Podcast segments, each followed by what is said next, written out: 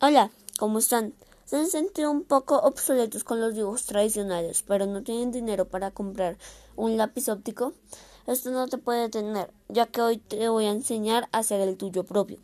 Para lo que necesitarás un esfero que no funcione, un pedazo de papel o aluminio, un hisopo o copito y una gota de agua.